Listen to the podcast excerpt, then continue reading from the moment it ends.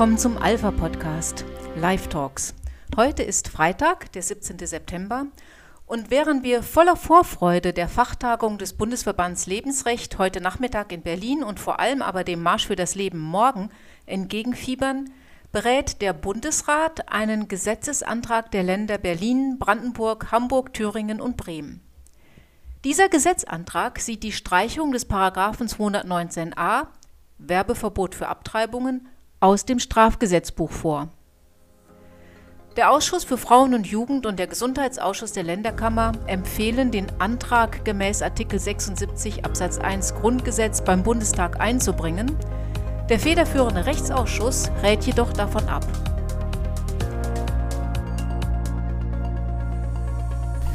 Man kann sich kaum vorstellen, dass es ein Zufall sein soll, dass ausgerechnet am Vortag des Marschs in Berlin diese Debatte losgetreten wird. Denn sie ist ja keinesfalls neu. Wir erinnern uns, Erst im März 2019 billigte der Bundesrat eine Reform des Werbeverbots für Abtreibung. Auf die hatte sich die Große Koalition von CDU, CSU und SPD nach langen Verhandlungen mühsam geeinigt. Seit dem 29. März 2019 dürfen nun also Ärzte, Krankenhäuser und Einrichtungen in Deutschland öffentlich darauf hinweisen, dass sie vorgeburtliche Kindstötungen durchführen. Einzelheiten, wie etwa die dazu angebotenen Methoden, enthält nun eine Liste, die von der Bundesärztekammer regelmäßig aktualisiert wird und die auf der Homepage dieser Ärztekammer von jedem eingesehen und heruntergeladen werden kann. Wir haben uns gedacht, dass angesichts der Tatsache, dass nächste Woche ja nun ein neuer Bundestag gewählt wird, es sich lohnt, mal in die damalige Debatte von 2018 hineinzuhören und zu schauen, wie sich die Parteien damals eigentlich positioniert haben. Fangen wir an mit Ulle Schaufs von den Grünen, der neben Cornelia Möhring von der Linksfraktion wohl aktivsten Abtreibungslobbyistin im Bundestag. Paragraph 219a verhindert, dass Frauen, die ungeplant schwanger und in einer Notlage sind, sich umfassend, schnell und sachlich informieren können. Gerade dort, wo sie sich als erstes verlässliche Hilfe und Informationen erhoffen, nämlich bei einer Frauenärztin oder einem Frauenarzt, Genau dort finden Sie diese Information auf schnellem Wege nicht. Denn es ist Ärztinnen nach 219a verboten, sachliche Informationen über Schwangerschaftsabbrüche öffentlich und online zu stellen. Und es ist an der Zeit, dass wir endlich parlamentarisch über diesen veralteten Paragraphen des Strafgesetzbuches debattieren. Wir Grünen haben dazu eine klare Haltung. Wir wollen die Aufhebung von 219a. Es ist schon bedauerlich, dass eine Bundestagsabgeordnete den Unterschied zwischen Werbung und sachlicher Information nicht erkennen kann. Selbstverständlich können Ärzte auch heute schon sachlich darüber informieren, was wirklich bei einer Abtreibung passiert. Das könnten sie natürlich auch online tun. Das Internet ist ja voll von Organisationen, die über Abtreibungsmethoden aufklären. Ärzte könnten vor allem darüber informieren, wie tödlich der Eingriff für den zweiten Patienten des Arztes ist, das ungeborene Kind oder wie sehr viele Frauen, die sich unter massivem Druck für die Abtreibung entschieden haben, hinterher darunter leiden. Da hätte niemand was dagegen. Aber diese Informationen passen dann nicht auf die Webseite eines Arztes, der mit Abtreibungen Geld verdient. Wie sachlich sind dann die angebotenen Informationen noch? Frau Schaufs ist aber auch daran gelegen, den Abgeordneten Sand in die Augen zu streuen. Und sowohl das Schutzkonzept als auch die Beratungsregelung, die bleiben bestehen. Es geht ausschließlich um die Streichung des Paragraph 219a aus dem Strafgesetzbuch. In ihrem Wahlprogramm Deutschland alles drin bekennen sich die Bündnisgrünen jedoch eindeutig zu einem Recht auf Abtreibung. Das soll unter anderem dadurch gewährleistet werden, dass es eine ausreichende und wohnortnahe Versorgung mit Einrichtungen gibt, an denen Abtreibungen durchgeführt werden können und dazu gehört dann eben auch, dass Abtreibungen Bestandteil der Arztausbildung werden sollen. Zwar sollen Beratungsangebote weiter ausgebaut werden, allerdings vermutlich eben nur in eine Richtung. Das ergibt sich aus, aus einer weiteren Forderung der Grünen. Die besteht darin, dass vor Abtreibungseinrichtungen Schutzzonen vor Anfeindungen und Gehsteigbelästigungen installiert werden sollen. Es ist ganz klar, wer damit gemeint ist. Das sind all diejenigen, die versuchen, unmittelbar vor einer Abtreibungsklinik noch Frauen mit Informationen zu versorgen, die ihnen ein Ja zu ihrem ungeborenen Kind ermöglichen. In eine ähnliche Richtung weist der Redebeitrag von Cornelia Möhring von der Linksfraktion. Und liebe Kolleginnen und Kollegen, wir sind Gesetzgeberinnen und wir sind auch verantwortlich, dass das Recht auf Gesundheit durchgesetzt wird. Und es muss doch also in unser aller Interesse sein, dass eine Frau sich so umfänglich wie möglich informieren kann. Auf der Fachkonferenz der FDP ähm, hat mich eine Aussage einer jungen Frau sehr beeindruckt und ich will sie hier kurz zitieren. Die sagte, wie absurd ist es eigentlich, dass alle möglichen Falschinformationen im Netz verbreitet werden können? Nur diejenigen, die am meisten Ahnung haben, die einzigen, die konkrete Infos zu Eingriffen und Ablauf geben können, die werden bestraft. Wie absurd ist es denn, im Deutschen Bundestag von einem Recht auf Gesundheit zu reden, das der Gesetzgeber durchzusetzen habe? Ein Recht auf Gesundheit kann es natürlich nicht geben, genauso wenig wie ein Recht auf eigene Kinder, auch wenn das zu den Allmachtsfantasien der postmodernen Gesellschaft dazugehört. Auch mit dieser Aussage ist ja völlig klar, gegen wen sich die weiteren Gesetzesvorhaben der Linksfraktion richten werden. Gegen die Lebensrechtsbewegung, die sich um sachliche Information auch über die negativen Auswirkungen von Abtreibungen und über den immensen Druck, unter dem Frauen sich oft dafür entscheiden, informieren.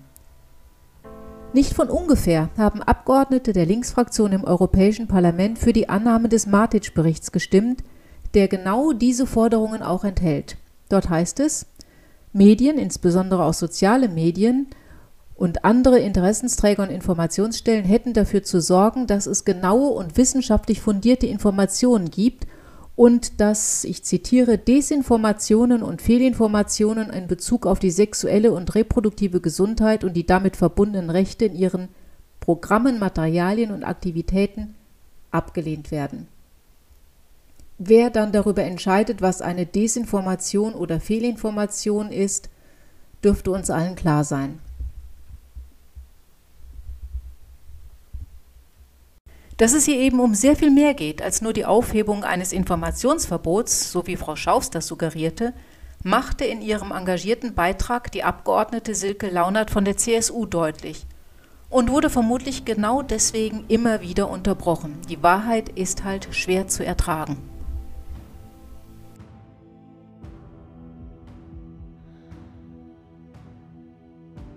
Und offensichtlich muss man mehrfach das Bundesverfassungsgericht zitieren, weil es sonst keiner glaubt. Das Bundesverfassungsgericht führt aus. Es ist nun mal so, dass die Vorkehrungen, die der Gesetzgeber wir trifft, die müssen ausreichend sein für einen angemessenen und wirksamen Schutz des ungeborenen Lebens. Wo habe ich da irgendwas dazu gehört? Weiter, das Bundesverfassungsgericht führt weiter aus. Mindestanforderung, Mindestanforderung sei es, dass der Schwangerschaftsanspruch wortwörtlich grundsätzlich als Unrecht angesehen wird und daher grundsätzlich verboten ist. Das ist ein Zitat des Bundesverfassungsgerichts. Und auch wenn Ausnahmeregelungen zugelassen werden, gerade weil wir die schwierige Lage von Frauen sind. Ja, hören Sie zu, vielleicht verstehen Sie dann den Zusammenhang. Ich Nee, na, das hier offensichtlich nicht. Bemühen Sie sich mal reinzuversetzen. Also, und selbst dann, wenn wir Ausnahmeregeln akzeptieren, was das Bundesverfassungsgericht akzeptiert hat, hat es ausgeführt, dass verpflichtet der Schutzauftrag des Staates. Unsere Pflicht ist es, auch den hören Sie zu, auch den rechtlichen Schutzanspruch des ungeborenen Lebens im Allgemeinen. Herr Präsident. Lassen Sie sich nicht stören, Frau Kollegin. Machen Sie einfach weiter. Ich wiederhole es nochmal. Zitat des Bundesverfassungsgerichts. Schutz des Staates auch den rechtlichen Schutzanspruch des ungeborenen Lebens im allgemeinen Bewusstsein zu erhalten und zu beleben. Wir sind verpflichtet sicherzustellen, dass die Menschen verstehen, dass das kein Standard ist, dass das kein Normalfall ist. Das ist unsere Pflicht. Das sagt uns ganz klar das Bundesverfassungsgericht. Frau Launert zitiert hier ausführlich und sehr zu Recht mehrfach das Bundesverfassungsgericht. Insofern ist es von besonderem Interesse zu hören, was Stefan Habert, CDU, in der Debatte zu sagen hatte. Denn er ist seit Juni 2020 Präsident des Bundesverfassungsgerichts, dessen ersten Senat er bereits seit November 2018 vorsitzt. Stefan Habert. Wenn man über Paragraph 219a des Strafgesetzbuchs debattiert, dann muss man alle betroffenen Interessen berücksichtigen. Die vorgelegten Anträge nehmen die Interessen von Ärzten in den Blick. Zu Recht. Die vorgelegten Anträge nehmen die Interessen von Schwangeren in den Blick. Zu Recht. Zwei der vorgelegten Anträge lassen einen wichtigen Grundrechtsträger außer Acht, das ungeborene Kind, und dies halten wir für falsch. Die Die Interessen eines Arztes sind nicht mehr wert als die Interessen eines Kindes. Und man kann nicht Kinderrechte man kann, man kann nicht Kinderrechte im Grundgesetz einfordern, wenn man die vom Bundesverfassungsgericht anerkannten Grundrechte ungeborener Kinder in seinem Antrag mit keinem Wort und keiner Silbe erwähnt. Es war Es war das Bundesverfassungsgericht, das klare Vorgaben zum Schutz des ungeborenen Lebens gemacht hat. Ich möchte das Bundesverfassungsgericht zitieren. Das Grundgesetz verpflichtet den Staat, menschliches Leben, auch das Ungeborene, zu schützen. Rechtlicher Schutz gebührt dem Ungeborenen auch gegenüber seiner Mutter. Der Schwangerschaftsabbruch muss für die ganze Dauer der Schwangerschaft grundsätzlich als Unrecht angesehen und demgemäß rechtlich verboten sein. Der Staat muss zur Erfüllung seiner Schutzpflicht ausreichende Maßnahmen normativer und tatsächlicher Art ergreifen, die dazu führen, dass ein unter Berücksichtigung entstehender Rechtsgüter angemessener und als solcher wirksamer Schutz erreicht wird. Das Untermaßverbot lässt es nicht zu, auf den Einsatz auch des Strafrechts und die davon ausgehende Schutzwirkung für das menschliche Leben frei zu verzichten. Das sagt das Bundesverfassungsgericht, und dem habe ich nichts hinzuzufügen. Die Abgeordnete Högel von der SPD macht in ihrem Redebeitrag noch einmal deutlich, dass auch die SPD eine Streichung des Paragraphen 219a fordert. Für die AfD sprach die Abgeordnete Hader Kühnel und nahm sich den Gesetzentwurf der Linken und Grünen vor. Sie stellte dabei fest, die vorliegenden Anträge der Grünen und der Linken sind voll von Fehlinformationen. Sie wollen den Bürgern weismachen, dass die bloße Information über Schwangerschaftsabbrüche durch Ärzte nach 219a strafbar ist. Sie wollen den Bürgern weismachen, dass Schwangeren nach 219a der Zugang zu diesen Informationen verwehrt wird. Dies, meine Damen und Herren, ist schlicht und ergreifend falsch. Auch hier gilt die alte Juristenweisheit, ein Blick ins Gesetz erspart viel Geschwätz. Die ausführliche Information und Beratung von Schwangeren ist in den Paragraphen 218 fortfolgende ausdrücklich vorgeschrieben. Sie ist sogar zwingende Voraussetzung dafür, dass überhaupt eine Schwangerschaftsabbruch straffrei vorgenommen werden darf. Für die FDP ergriff schließlich Dr. Johannes Fechner das Wort. Wir verhindern doch nicht Schwangerschaftsabbrüche durch das Strafrecht, durch Einschüchterungen oder durch Drohungen, sondern durch die bewährte und kompetente Beratung, wie etwa bei Pro Familia oder durch gute Betreuungseinrichtungen oder indem wir gerade junge Familien finanziell noch besser fördern. Das schafft Perspektiven für Eltern und für Kinder und damit verhindern wir Schwangerschaftsabbrüche, aber nicht mit Strafrecht und nicht mit Repression, liebe Kolleginnen und Kollegen. Dass eine Beratung bei Pro Familia eine Abtreibung verhindert, darf getrost bezweifelt werden. Vor allem, wenn man weiß, dass Pro Familia selbst Abtreibungskliniken unterhält und der Dachverband International Planned Parenthood sich weltweit für eine komplette Legalisierung von Abtreibungen einsetzt, die in ihren Augen einfach ein Menschenrecht sind. Die Evangelische Kirche in Deutschland, EKD, hat damals auf die geplante Lockerung des Werbeverbots für Abtreibungen reagiert. Sie begrüßte die vorgeschlagene Lösung, denn sie trage dem Schutz des ungeborenen Lebens Rechnung und sichere das Informationsbedürfnis Betroffener, sagte ein Sprecher. Außerdem schütze der Gesetzentwurf vor mutwilliger Kriminalisierung. Der Vorsitzende der EKD, Heinrich Bedford Strom, hatte zuvor in einem Interview mit dem Medienmagazin Pro erklärt, er halte ein Werbeverbot für Abtreibungen grundsätzlich für richtig. Kardinal Wölki von Köln machte die Pläne der Abtreibungsaktivisten zum Werbeverbot zu einem Thema in seinem Silvestergottesdienst. Darüber hinaus, liebe Schwestern und Brüder, wie schon fast seit langen, langen, langen Jahren gewohnt, weiterhin in unserem Land Kinder im Mutterleib um ihr Leben fürchten müssen. Das wurde uns dann vor wenigen Wochen mit der beginnenden Diskussion über die Abschaffung des Paragraphen 219a Strafgesetzbuch erneut erschreckend vor Augen gestellt. Ausgelöst wurde diese Debatte dadurch, dass eine Ärztin im November zu einer gemäßigten Geldstrafe verurteilt worden war, weil sie auf ihrer Homepage mit Abtreibung als ärztlicher Leistung geworben hatte.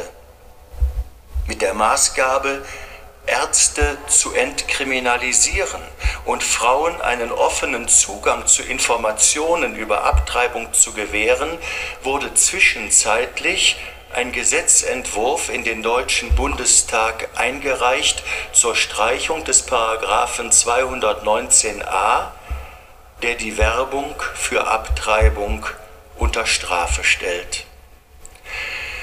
Dass gerade in diesen Zeiten der politischen Unklarheit versucht wird, diesen Paragraphen abzuschaffen, liebe Schwestern und Brüder, ich muss sagen, das finde ich schon bemerkenswert und bezeichnend. Dabei klingt das Ganze ja zunächst recht fortschrittlich und menschlich, wenn es angeblich gilt, Ärzte zu entkriminalisieren. Was sagt das aber zugleich? Das sagt, finde ich, dass augenscheinlich in unserem Land gar nicht mehr klar ist und in Vergessenheit geraten ist, dass Abtreibung weiterhin grundsätzlich, grundsätzlich ein Straftatbestand ist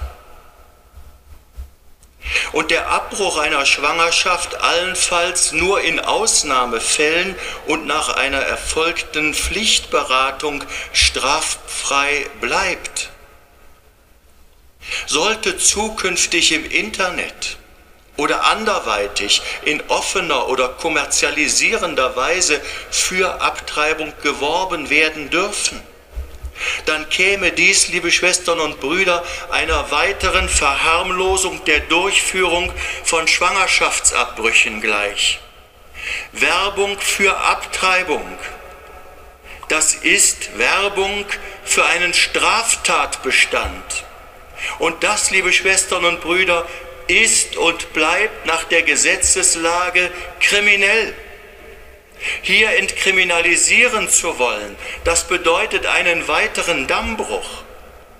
Nicht für das Töten ist Werbung angesagt, im Gegenteil, Werbung ist angesagt für das Leben.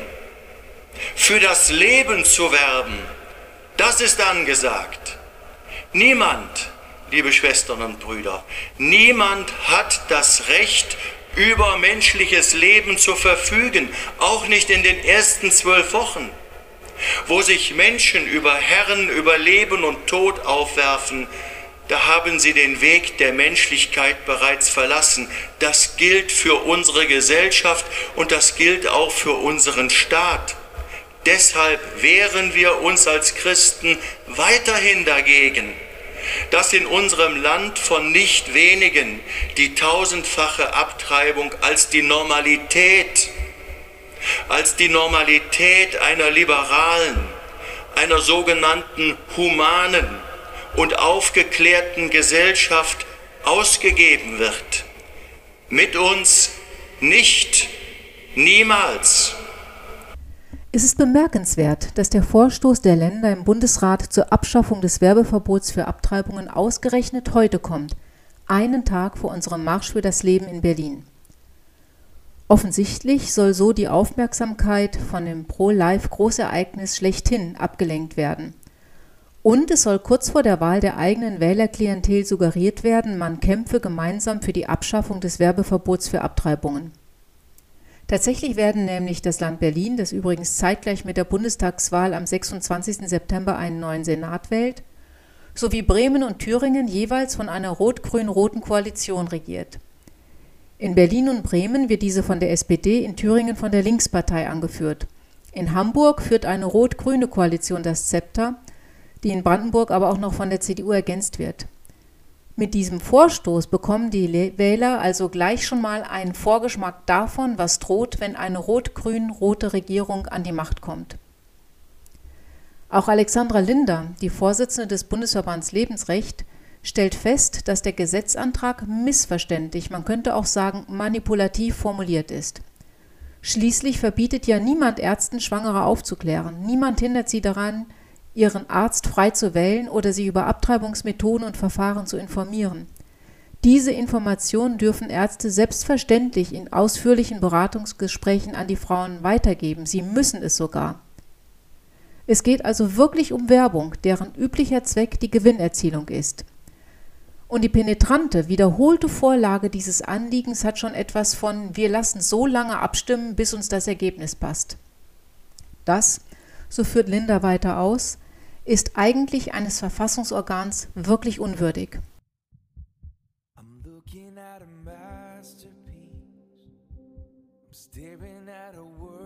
Und Professor Paul Kullen, Vorsitzender der Ärzte für das Leben, nannte den Vorstoß ein durchsichtiges politisches Manöver. Kurz vor der Bundestagswahl und unmittelbar vor dem Marsch für das Leben wird so der eigenen Klientel ein Totem des Fortschritts präsentiert – um sie so zu aktivieren, nicht nur in die Wahlkabine, sondern auch auf die Straße gegen den Marsch zu gehen. Wir werden morgen sehen, inwieweit das gelungen ist. Und wir schließen uns den Worten des Kardinals an. Eine Aufweichung des Schutz ungeborener Kinder darf es in Deutschland nicht geben. Mit uns nicht. Niemals. Dafür gehen wir auch morgen wieder in Berlin auf die Straße. Und wir hoffen darauf, möglichst viele von Ihnen dort zu treffen.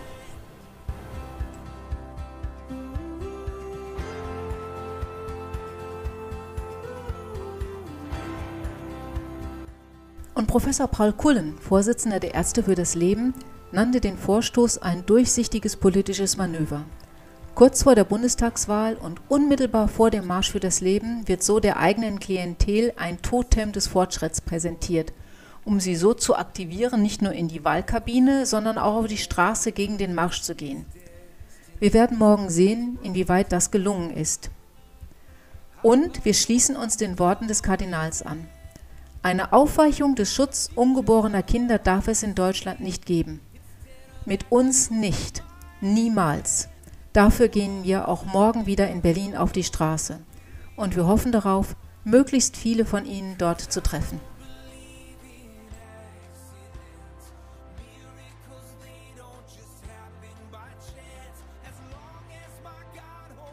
Wir schließen heute mit Unplanned von Matthew West dem Titellied zu dem Film, der auch in Deutschland die DVD-Verkaufsrekorde gebrochen hat und der schonungslos die Wahrheit darüber erzählt, was eine Abtreibung bedeutet. Dieser Film, Unplanned, macht Werbung für das Leben, genauso wie das Lied. Ein Kind ist ein Wunder, das nicht einfach aus Zufall geschieht, heißt es darin, denn so etwas wie ungeplant gibt es in Gottes Schöpfung nicht.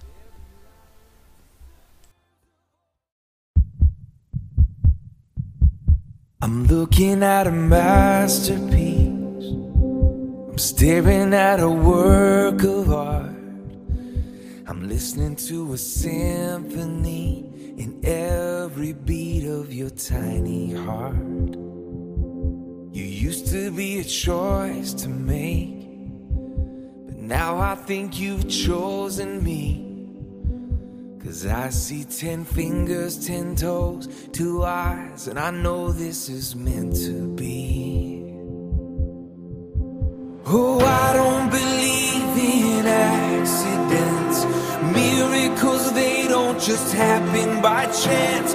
As long as my God holds the world in his hands, I know that there's no such thing as unplanned.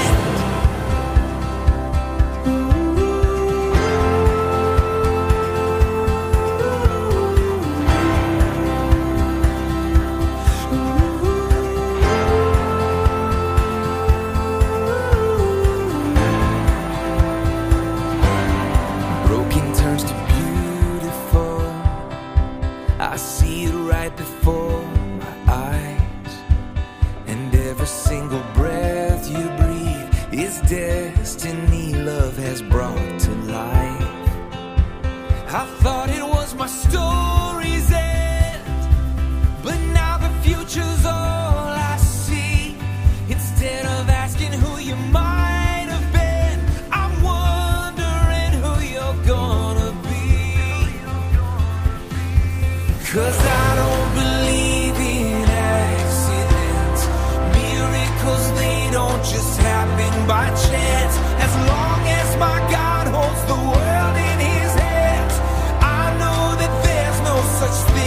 sun.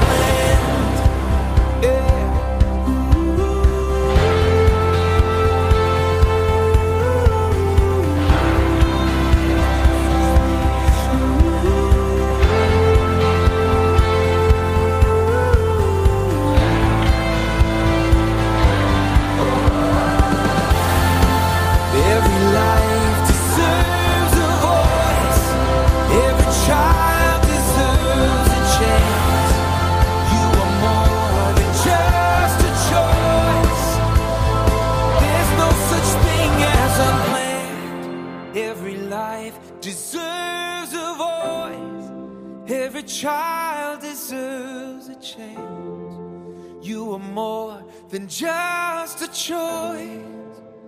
Cause there's no such thing as unplanned.